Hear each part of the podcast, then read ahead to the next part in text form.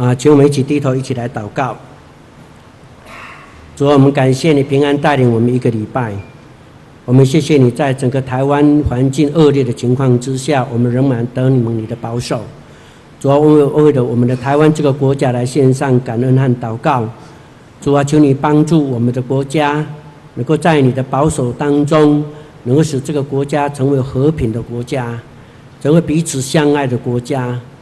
成为一个以民意为主为中心的国家，成为成为一个讨主喜悦的国家，愿主你帮助祝福。我们献上祷告，求你大大祝福。恭敬要把以下的时间仰望在你手中。我们相信，我们借着我们的敬拜和赞美，你的圣灵已经充满在我们的当中。让我们领受你话语的时候，就有你自己那里来天上的感动。好，叫我们知道如何行、如何做，才能讨你的喜欢。恭敬仰望、祷告，靠耶稣基督至尊的圣名，阿门。大家平安。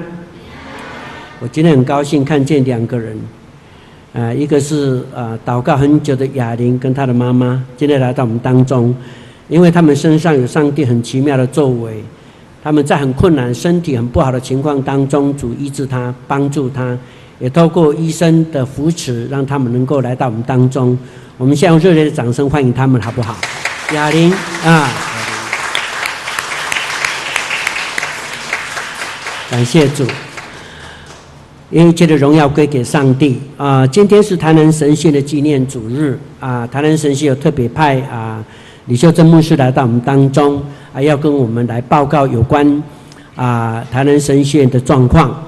啊，台南神学院是啊，我们台湾基督长老教会啊非常重要的啊神学教育的单位。你知道牧师是怎么出来的吗？就是读神学院出来的，包括我在内，我也是神学院出来的，受过神学教育。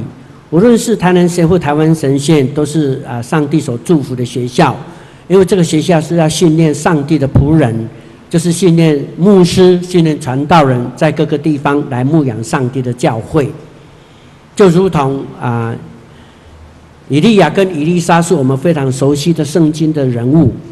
这两个人就是在他们的当时代啊，做先知学校的院长，哈哈，做院长啊，在那里训练当时上帝所需要的仆人啊。这些先知们被训练以后，就到各教会啊、各地方。进来的传讲上帝的话语。我们都知道，以利亚跟以利沙是上帝所重用的仆人，他也很厉害呀，行过很多神迹奇事。他讲道也大有能力，我们都很清楚。既然是这样，为什么当时代有这么好的先知，这么好的牧师？哈，那为什么当时代的国家没有复兴起来？这是我们要想的严重问题，我们要思考。读上帝的话不是不要用脑筋，是要用脑筋的哈。奇怪，为什么国家越来越乱？不是有那么好的牧师，不是有上帝话在他们当中吗？那为什么国家没有复兴起来呢？你知道吗？当时以色列吼很可怜呐，可怜到什么地步？他们内内部哈混乱的不得了，吵架吵得很严重。不单这样子，外交更惨。哇，旁边有很多的国家虎视眈眈。有摩押人，有非利士、亚门人，啊，数数不尽，呃，说不尽数不完了，太多了哈。所以他们有外交的问题，有内政的问题，搞得非常混乱，几乎国家都要灭亡了，都要灭亡了。我看那个处境好像跟我们现在台湾的一样，很可怜哈。我们不但冇拍出兵，你知不？啊，我们有恶邻居呀，我们有什么？我们有里面有内乱，吵架，不断的吵。分党分派，蓝跟绿，哇，好多的问题在里面，有内政，有外交，非常大的困难，跟我们台湾一样，当时的时代，以利亚、以利沙的时代一样，同样的道理。那个国王哦，一直在换，一直在换，而且那个国王为了为了要争取国王，所以哥把他的弟弟，把他的哎不是把他的哥哥杀掉，或者把他爸爸杀掉，然后自己起来做国王，哇，很恐怖的，很恐怖。所以这个国家怎么会复兴呢？有好的牧师没有用啊，那国王不配合啊，你知道吗？有一个顺服上帝话语的先知，有顺服上帝旨意去执行的的先知，而没有顺服上帝话语跟照着神旨意去执行的君王，这个国家仍然是没有盼望的。一个国家是如此，一个教会一样。如果教会没一个顺服上帝话又照神旨意去行的牧师，那这个教会不行。不但要有顺服上帝话语和照神旨意去执行的牧师，也需要有顺服上帝的话又照神旨意去执行的长子跟会友跟青年，教会才会复兴起来。你知道吗？很重很重要的。他们是要互相配合的，这是一个团队，不是一个英雄是独立一起去做的，不是，绝对不是。这非常重要，我觉得非常重要。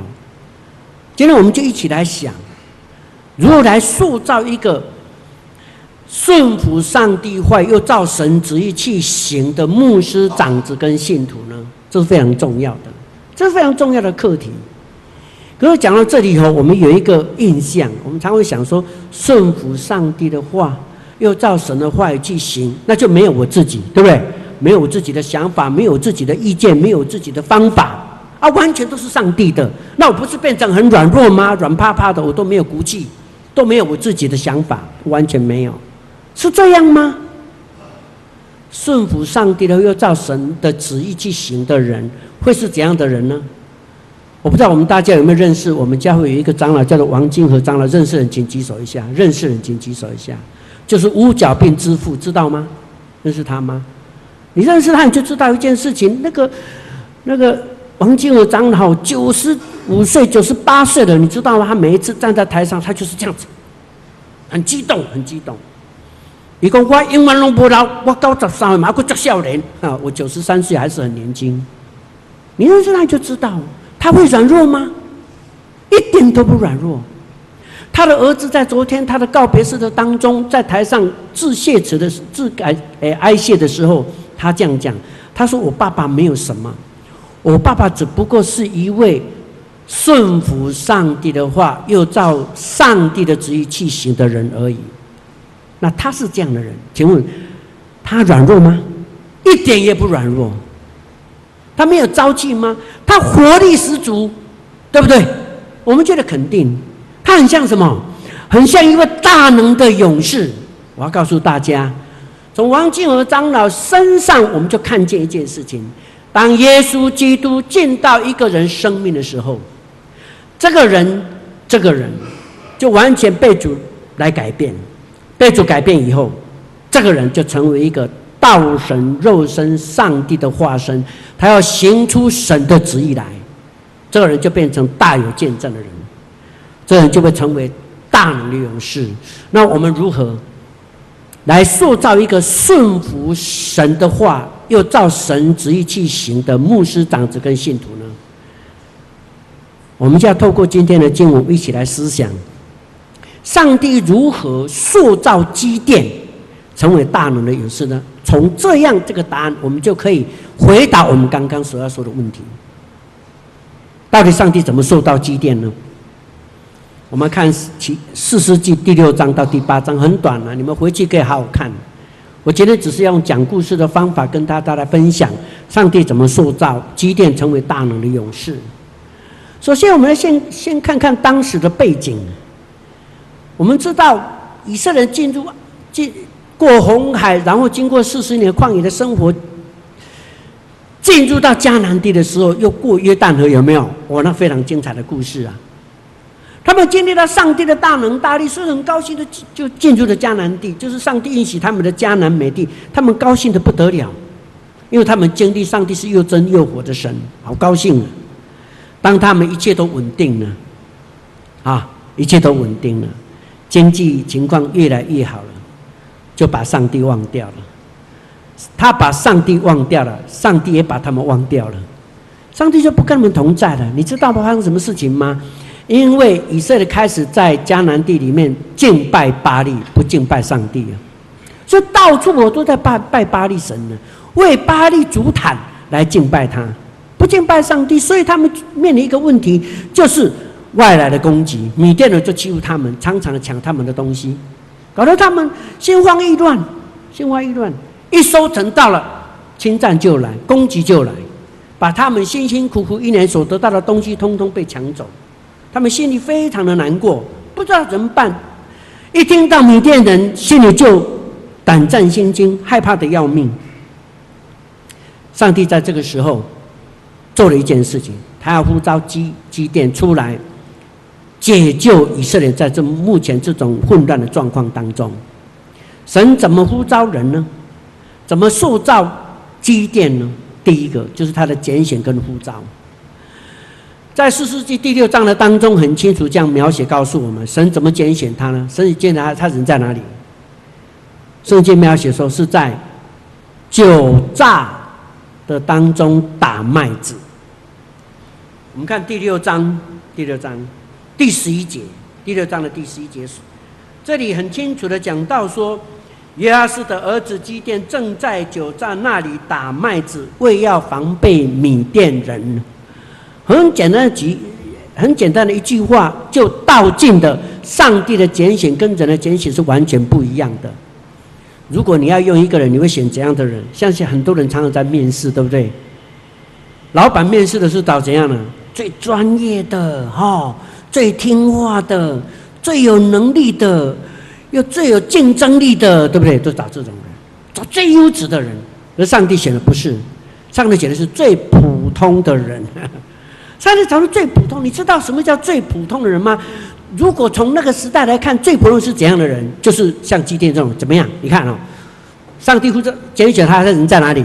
在酒醡的地方怎么样打麦子？你知道打麦子在哪里打？应该在禾场上打麦子才对。就他躲在酒醡的地方去打麦子，通常酒醡就是在比较隐秘的地方啊。简单的讲好了，叫地下室好了。然后打麦子在地下室，你知道为什么在地下室打麦子？不要让他发现嘛，不要让他发现我在打麦子，表示说我打麦子，表示我有收成，就怕米甸人来怎么样来抢啊？他怕米甸人想，因为心中极害怕打麦子有收成，不敢在禾场上打麦子，到了酒窖哎酒窖的地方去打麦子。这个人惊死，你知道吗？这人怕死啊！弟兄姊妹，你怕死吗？不怕死的举手。干真呢？拖拉库哪来？你也像不？你一定闪啊！怕死啊！我也怕死啊！不要说你们怕死，我牧师也很怕死啊！好几次差一点发生错误哦，一气嘎登顺，你怕死啊！怕，我们都很普通人，对不对？那个时代啊，怕死人就是普普通通的人，我们没有什么特殊，就是很普通的人。上帝拣选普普通通的人，所以哈。既然我们都是普通的人，上帝不会忽略你，对不对？他既然都选择普普通的人，基甸这么害怕的人，叫你惊死的人，上帝都精算。那么我们也是很普通，跟基甸我们还还也是一样啊。他是两个眼睛，一个鼻子，一个嘴巴。同样的，我们都是怕死的人，是上帝拣选我们，就那么普普通通的人。你不要以为上帝不会拣选你，会的。你你越普通，上帝越喜欢拣选你。OK，再来。上帝怎么呼召他？他对基甸说什么？大能的勇士，我必与你同在。伊不是惊到要死，他是怕的要死。但是上帝跟他讲，对一个怕死的人跟他讲什么？大能的勇士，喂，这个实在是很很难想象哈。对一个那么怕死，上帝他说你是大能的勇士，其实这是一种鼓励的话。你不要看轻自己。我觉得讲这句话，我觉得好像，嗯、我我想起来，有有点像什么？有点像上帝对那个约书亚所说的话。当摩西死了以后，群龙无首，结果上帝就对约书亚说：“上帝要拣选他，他害怕的要死。上帝对他说什么？不要惊慌，也不要害怕，我必与你同在。你只要刚强，大大壮胆，就是这个意思。”大能的勇士，不用怕，我必与你同在，我与你同在。我们孤单的时候真的很害怕，对不对？但是有伴的时候，我们就比较不害怕。有一个软弱的跟你陪伴，你就应该得到支持的。更何况是上帝成为你的同伴，那你就更不会害怕，对吗？非常重要，这是很鼓励的话，对基甸有帮助诶，对基甸有帮助。上帝不只是拣选又呼召他，而且开始怎样？教导他。当基甸知道上帝在呼召他的时，上帝就开始教导和调整他。你知道上帝怎么教导调整他吗？因为基甸听到神的呼召以后，他就有回应。上帝，你呼召我说我是大能的勇士。好，你不讲大能哈，你一讲大能我就想到了。上帝，你不是用你的大能带领我的百带领你的百姓，就是我的祖先过红海，在旷野里面很多神机奇士带领我们进入迦南美地。我没有忘记。他上帝啊，你那个大能现在在哪里？我们现在不是在米甸人手里吗？常常被他欺负。那上帝你在哪里呢？你还说我是大能的勇士，你要呼召我？上帝，你的大能在哪里？他向上帝挑战呢。可是上帝告诉他说：“哦，他我的大能在哪里？我必与你同在啊！我要借着你哦。”让米甸人，让以色列人脱离米甸人的手。我现在不是正在跟你说话吗？我现在不是就在告诉你，你要出来吗？你没有做，你怎么知道上帝的大能没有以色列同在呢？你现在没有行动啊！我要用你啊！如果你出来被上帝用的话，那就是上帝大大用你，那以色列人就脱离米甸人的手。那我没有施行大能吗？你怎么问我？现在上帝的大能在哪里呢？你出来，上帝的大能就出来啦；你不出来，上帝的大就不出来呀，不是这样吗？所以让这个积淀非常震撼呢。哦，原来是如此，原来问题是不是出在上帝，是出在我，是我的问题，不是上帝的问题。我怎么还在质疑上帝的大能呢？因为我没有照上帝的话去做啊，没有顺服神的话，也不照他的旨意去行，所以上帝的大能就出不来啊。我成为上帝大能彰显的阻碍，很清楚。听到这里的时候，基甸又回答说：“上帝也没有错，我要被你用，可是我不没有资格啊。为什么我没有资格？”他回应上帝说：“上帝呀，因为我们家哈是在马拉西支派当中是最贫穷的。”我父家又在马来西亚当中是最，我是在我父家当中是最小的。简单的说，我是最穷的，又是最小的，是最没有能力、最没有、最不能干的。你为什么呼召我呢？我不配，我不配，我不配。诶，这个好像又很新听过，好像跟，呃，好像摩西向上帝被接受上帝呼召所说的是一样的。啊，我拙口笨舌，什么都不会。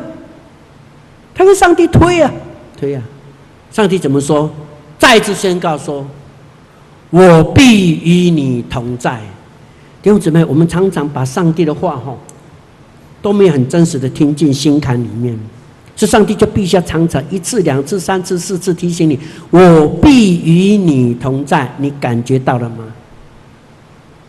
为什么每一次做礼拜之前都敬拜赞美？因为我们不太会敬拜赞美，回家没有敬拜赞美，常常来教就要学习敬拜赞美。一而再，再而三，上帝告诉你：“我必与你同在。”小信的人，不要看见你自己，你不要再看自己，你要看见上帝的作为，顺服上帝的话去行就对了。台语有一句话是很棒的，是一个值得我们去思考的问题。公台语公吼说，我们要看看清自己，跟不看自己是不一样。台语公吼。看不家己跟不看家己是不一样的。不看家己是什么？是逃避心理。我不看嘛，我不看自己嘛。看不家己就是什么？把针对自己的问题一直看，看，看，看，看，看到自己，看到自己里面什么都没有，只有看见心里面的上帝。这样知道吗？是完全不一样的。上帝让你正视你自己的问题。你最穷没有错，你最小没有错。可是你只看你自己，看看看，你有没有看到你里面的我？上帝是这样讲的。你一直看你自己很穷，你看着自己没有能力、没有学问、没有口才、没有什么、没有什么、没有什么啊？对，很多没有嘛，哈，很多没有。那你有什么？你有没有上帝？你有没有看见你里面的上帝？这才是最重要的。所以，所以上帝一直教导他，一直调整他，教导他，调整他，让他成为合神心意的儿女。你也要这样学习呀，OK。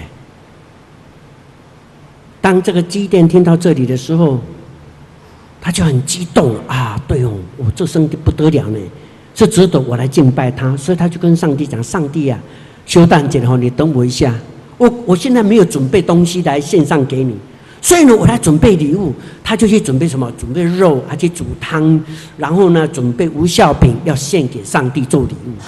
他要来敬拜上帝。他过去都不敬拜主啊，他现在被上帝呼召，一被上帝一调整，他就很兴奋。哦，原来我们过去的那个祖先的上帝是又又真又神，还跟我讲话，还跟我调整我，好兴奋呐、他就在我面前。所以他要来献祭给上帝，一度开塞卡吉哈，用自己的零用钱去买什么？买一只山羊羔，然后做了无酵饼，然后呢带到上帝的面前，在上帝的面前，他要献祭。上帝告诉他说：“你把你的祭物放在磐石上，但是你先把汤倒在磐石上，再把祭物放上去。当那个汤倒在磐石上，磐石从干的变成什么？湿的啊！”湿的，那上帝叫他说：“不要点火，怎么献祭？没有火怎么献祭呢？不行啊！”上帝告诉他说：“你拿的是什么？手木杖，你用木杖的头怎么样碰在磐石上？结果一碰的时候，圣经描写说，火就从磐石中烧尽了所有的祭物。从磐石中，火是从磐石中。”有火从磐石中出来，烧尽所有的祭物，这证明上帝完全接纳基甸的敬拜和侍奉。这个人被训练出来了，可是这样够吗？不够。为什么呢？因为哦，上期要继续描写说。这个基甸一看见这个景象都吓坏了，马上讲说什么不好了，不好了，不好了！为什么不好了？我看见亲眼看见了上帝，那我必定死，吓死了。对，犹太人是这样，他们很怕看见上帝。为什么？上帝是完全圣洁的主，人是污秽的人。如果人看见了全然的神，就会怎么样？会扑倒而亡啊！他吓死了。他说：“我我没有命了，吓坏了。”上帝告诉他不用担心。我与你同在，又在说，我与你同在，我与你同在。然后呢？然后呢？基甸就真的没有死掉，然后他就很高兴，为上帝为什么筑了一座坛？你知道那个筑坛的意思是什么？就是哈、我要献祭，如果没有筑坛的话，常常献祭就很不方便，对不对？所以筑一个固定的坛，那每天都可以献祭。亲爱的弟兄姊妹，如果你要成为大能的勇士，你要学像基甸。你要知道，你所认识的上帝，你就必定要固定的地方、固定的时间，要不断的敬拜他、经历他、亲近他。所以，我们中山教为什么要鼓励大家 QT 啊？就是要过灵修的生活，固定的时间、固定的地方，在那边敬拜上帝。所以呢，他就筑了一座坛。那座坛称为叫耶和华沙龙，就是耶和华是平安的神，是平安的神。我们如果要得平安，我们的生活当中常常有很多的挑战，让我们有时候男女平安，心情浮动。你如果逐一座坛，你就会得到平安，得到平安。很有意思的，很有意思的。接下来，就当他为耶和华筑一座坛的时候。那一天晚上，上帝就开始接下来很精彩哦。接下来怎样？严严的考验就临到他。你不是已经筑坛了吗？筑坛就要献祭啊，献什么祭呢？第一次献祭，上帝就很严严格格的要求他怎么献祭。他说：“哦，你要从你父亲那里抓一头牛过来，然后呢，用什么做柴呀？用什么做柴呀？”把你爸爸所侍奉所筑的巴力的坛怎样拆掉，然后把那个木头砍下来，把它当柴来献祭给耶和华。这里有两个问题：第一个，之前他不是要献祭，他忘记带礼物，也没有谈带礼物，怎么献祭？他自己掏腰包，对不对？就这样抓了一头羊，因为钱比较少嘛，所以比较小嘛，礼物比较小，羊羔了。开塞卡吉来献祭，哦，是这样。现在是用什么？他爸爸的牛，我牛比较大哦，牛比较大，羊比较小，付的代价比较少。可是为什么现在用他爸爸的牛呢？他是他爸爸儿子，有没有继承权呢？有啊，有啊。你不是来开小洞，你要开大洞的哈。你愿不愿意付代价？连你爸爸的牛，你都愿意为上帝摆上，你愿意吗？再来，拆他爸爸的台哈，他爸爸那个巴力的坛跟偶像怎样把它砍掉，破一破拿来烧掉，当做当做诶献祭的柴，把它烧掉，整整齐摆在那里，这是什么？要带领家人要归向耶和华上帝，真的。使徒行传很清楚告诉我们说：你若信我主耶稣基督，你一家都必这样得救。是，从你开始做起，带领全家人来归向上帝，很重要。我们要接受这样的挑战。所以这个挑战是非常严格的，非常严格的。基甸做了没有？做了。他怎么做？我一个人拆不了台哈，怎样？多找几个帮忙拆台，找了十个仆人来就拆了，就把牛抓来就献祭了。可是他有没有害怕？有害怕。圣经说他怕什么？怕他爸爸生气，也怕合成的人生气，对不对？所以就在什么时候行？敢白天做吗？不敢，就怎样？晚上来做这件事情。虽然有一点偷偷摸摸害怕，可是谁没有软弱啊？只要他透过考验，虽然没有一百分，他至少有八十分吧。OK，又过关了。可因为他过关，他就蒙保守，你知道吗？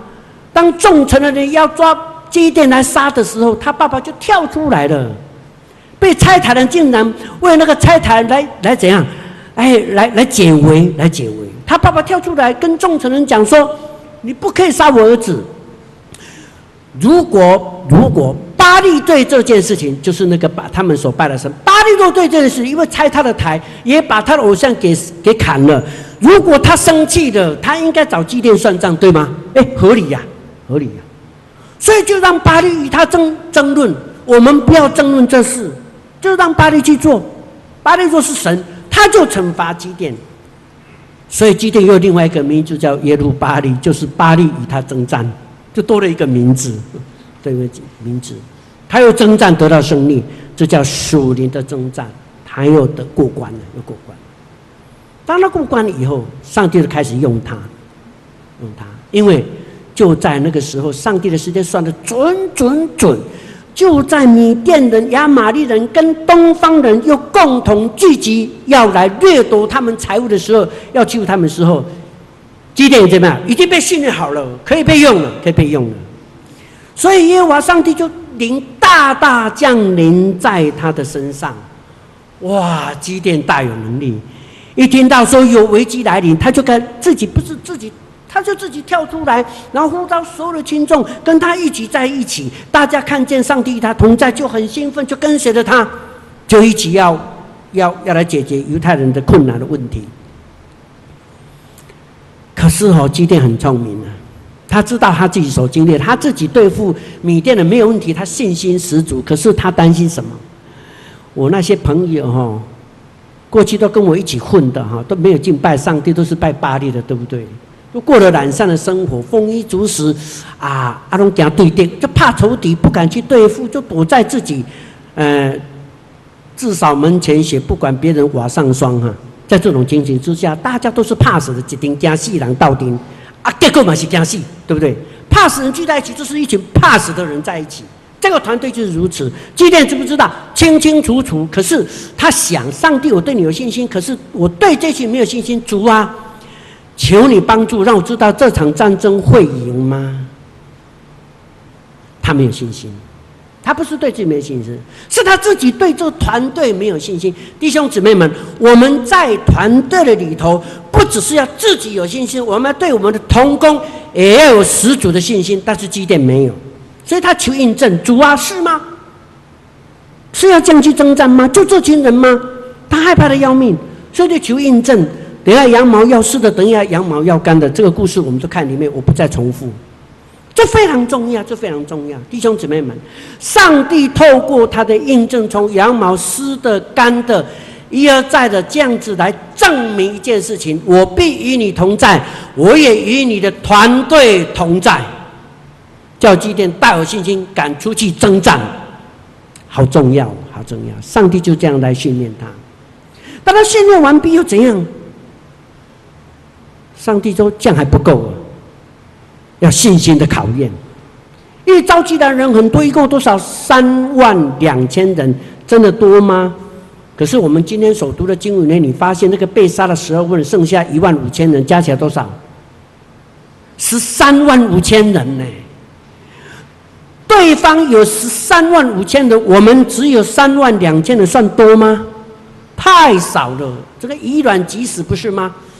可是上帝竟然对基甸讲：“你的人太多了，而且讲了两次，是筛选两次。筛讲的人，第一个说你人太多，他说上帝，他跟上帝讲怎么办？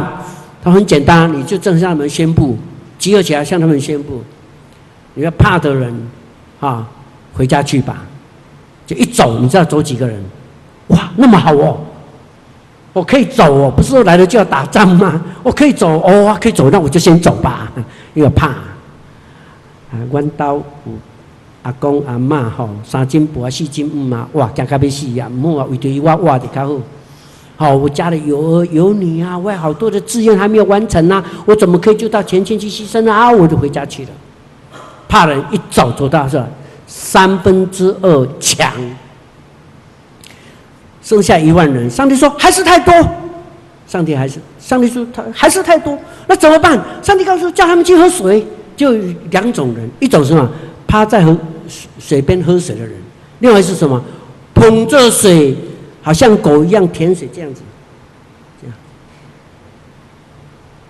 像狗舔水是这样，这样，这样，他一直在注视着有没有问题，注视着环境，敌人是不是已经攻来了？他很警醒啊。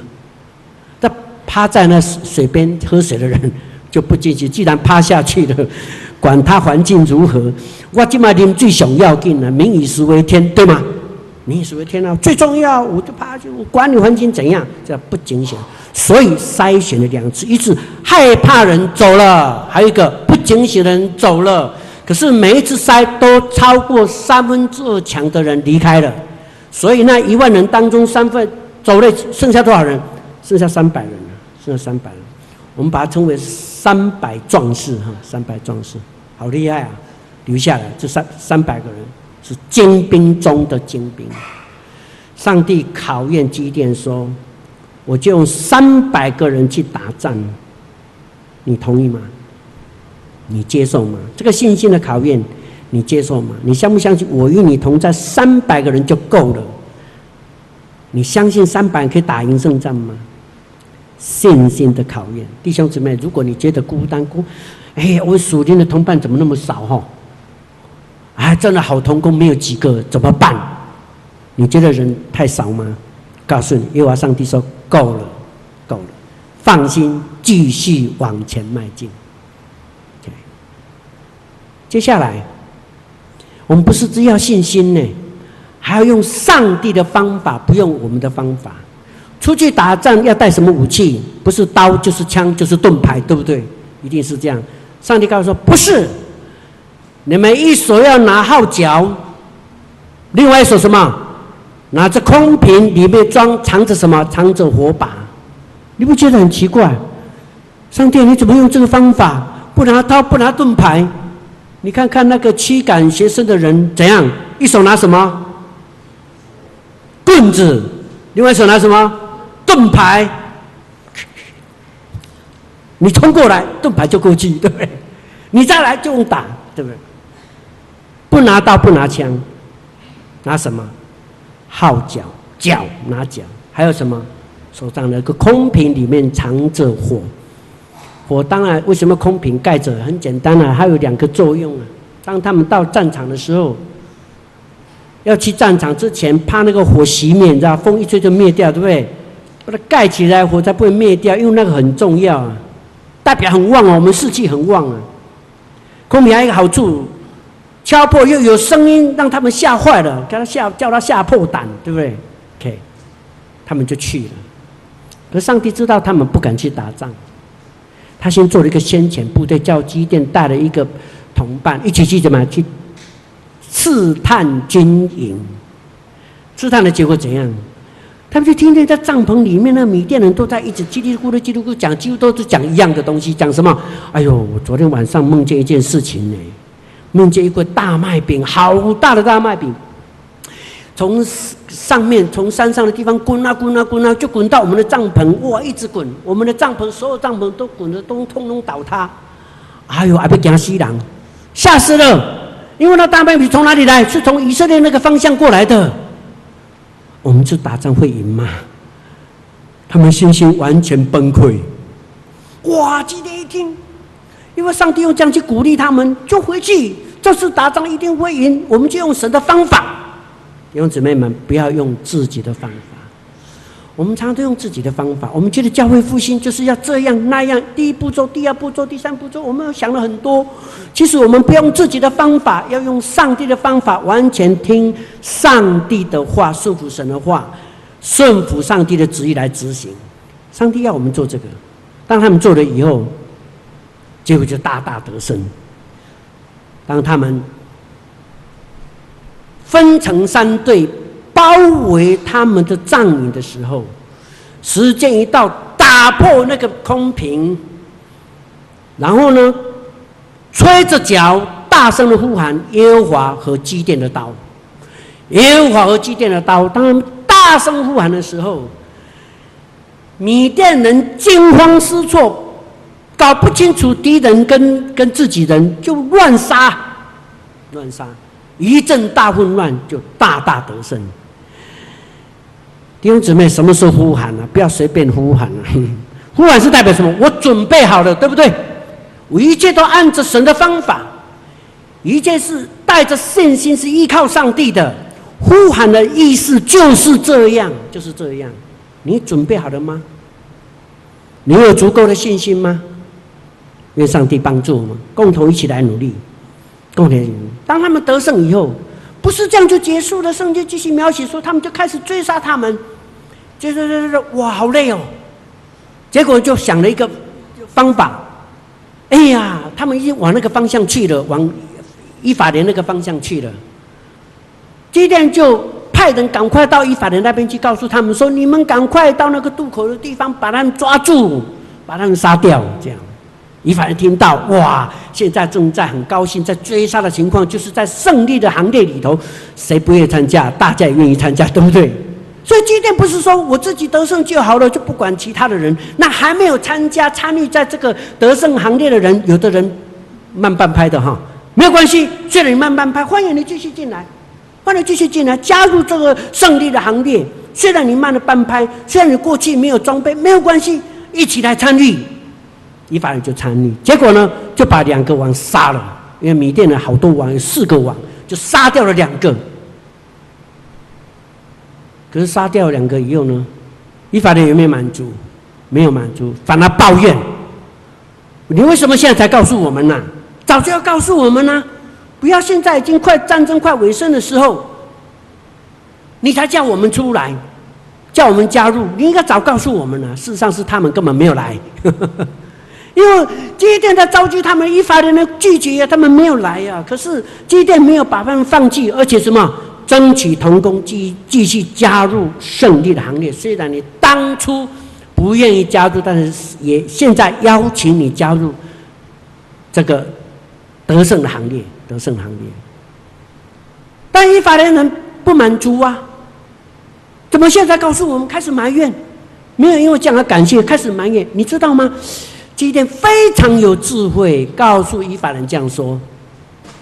你们所行的岂不比我们所行的更好吗？为什么呢？你们他们不是杀掉了两个君王，对不对？那基甸说：“你们是杀君王啊，我们是杀士兵，对不对？打仗开始的时候，是国王会马上把你杀掉，不会的，一定是士兵在前面打的。所以哦，困难的是我们在做哈，我们杀士兵，杀杀杀杀杀，现在在追赶国王 啊！你们是杀国王，我们杀士兵。以法一听说：哎，啊，我比你开搞呢吼。” 我比他更棒，我比他更尊荣，因为杀的是君王，你杀的是士兵，好聪明啊，好聪明啊！顺服上帝的人，上帝的智慧，神就会给他有智慧。不然如此，以法能摆平了。可是继续还有两个王必须去追杀啊，就是今天的经文。还有西巴跟撒慕拿两个王继续要追杀，可是他们已经追得好累好累了，肚子饿啊，呃，什么，诶，所有的军马通通疲惫困顿，肚子饿怎么办？哇，请苏格人帮忙，来到苏格的地方，请他帮忙，哎，给我们粮食吧。他们说：“嗯，啊，西巴跟撒慕拿不就在你们手中？你们正在追赶，啊，都继续抬得好啊哈，免驾了哈。有胜利很高兴，有胜利的喜悦就可以代替饭吃了，不用吃了，不用了，我们不给你。意思是说，我们拒绝你的要求。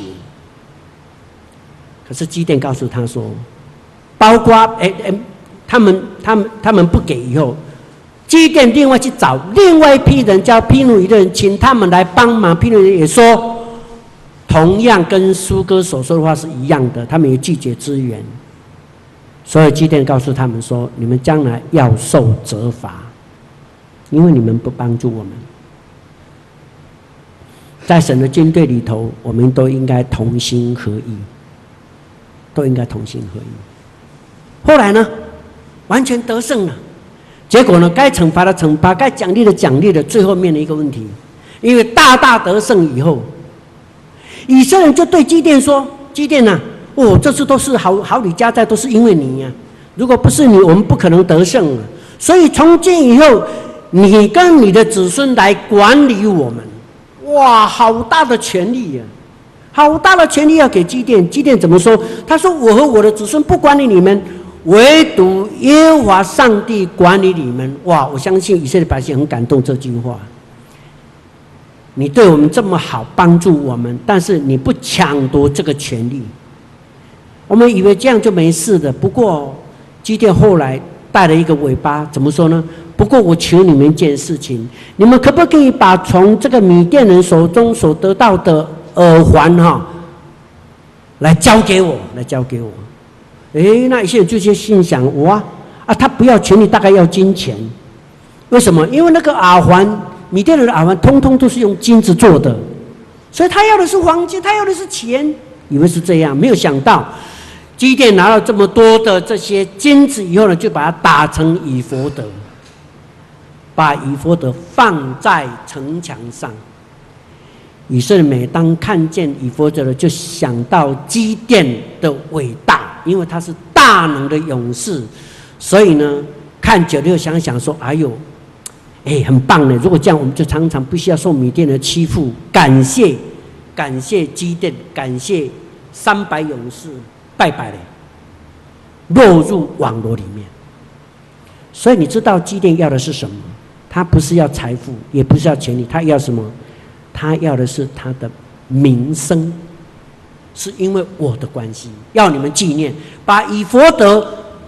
挂在城墙上，让你永远记住，今天的得胜是因为我的关系。抢夺神的荣耀，这是基甸的败笔，成功的考验。你是喜欢权力、喜欢金钱，还是地位？成功了会面临挑战的。我们都知道，因为他这样分的软弱，所以基甸的子女都不好。我们知道后面还很长的故事。弟兄姊妹们。大能的勇士，基甸被训练出来了，因着基甸就带来三百个勇士，是整个胜利这么完整。当然也是被塑造出来的，当然是像什么，就是上帝的器皿，就如同皂荚木一样，你知道吗？上帝的约柜，会幕里面所有的木质的东西都是用皂荚木做的。那皂荚木有什么特点呢？皂荚木是在巴勒斯坦当中最坚实、最好的木材。为什么？因为这是在沙漠当中成长的，是被考验过的、被训练过的。它还是多次的，如果被神用，刺要怎样？啊，要要修剪过啊。然后呢，皂荚木也是最不会腐坏的，因为它的质是非常结实的，从不容易做。不容易住的，也不容易腐烂的，也就是他的信仰是不容易被影响的。他的他的信仰是最扎实的，最扎实的。你愿意成为上帝的器皿吗？被神使用，如果你愿意，你要成为大能的勇士，就成为不被影响的人。中山教会的基点在哪里？中山教的三百勇士在哪里？我想门徒训练是非常重要的。大能的勇士就是要做耶稣基督的门徒，才有办法成为大能的勇士。所以，大能勇士必须接受门徒的训练，他必须经过五个课程，经过我们刚刚所读的经文，我们得到五个很重要的课程。第一课，第一课，你必须要建立优质的个人灵修生活，这是第一课啊。第二课。你必须进入合神心意荣耀的敬拜，所以敬拜我要是荣耀的敬拜，是真的打从心里来敬畏神，是一个荣耀的敬拜，是一个荣耀敬拜。所以弟兄姊妹，你要全心全意的来敬拜主，每一个礼拜都要这样来敬拜主，这是第二个。第三个，你要过一个得胜的生活。因为当你过一个得胜生活的时候，你这个人就完全不一样了。因为你懂得如何对付自己的软弱，你可以看见自己的自己的缺点，然后呢，给予改正，不断的过得胜的生活。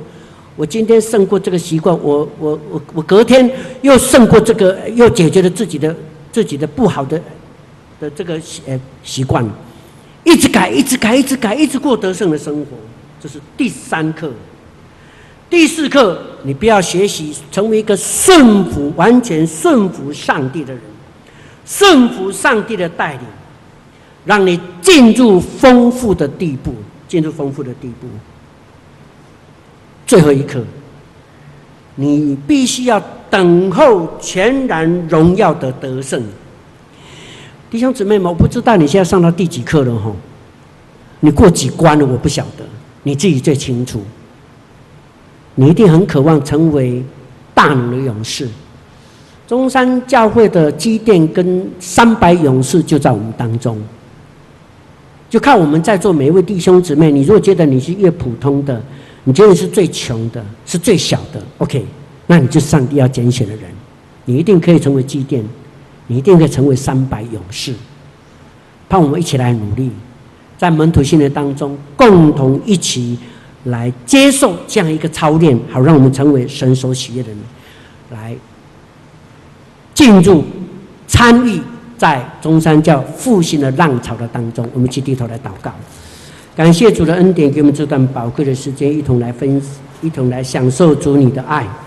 求你的话成为两刃的利剑，刺穿我们的骨和骨髓，叫我们明白，彻底明白你的真理。好，让我们不断来来经历你自己。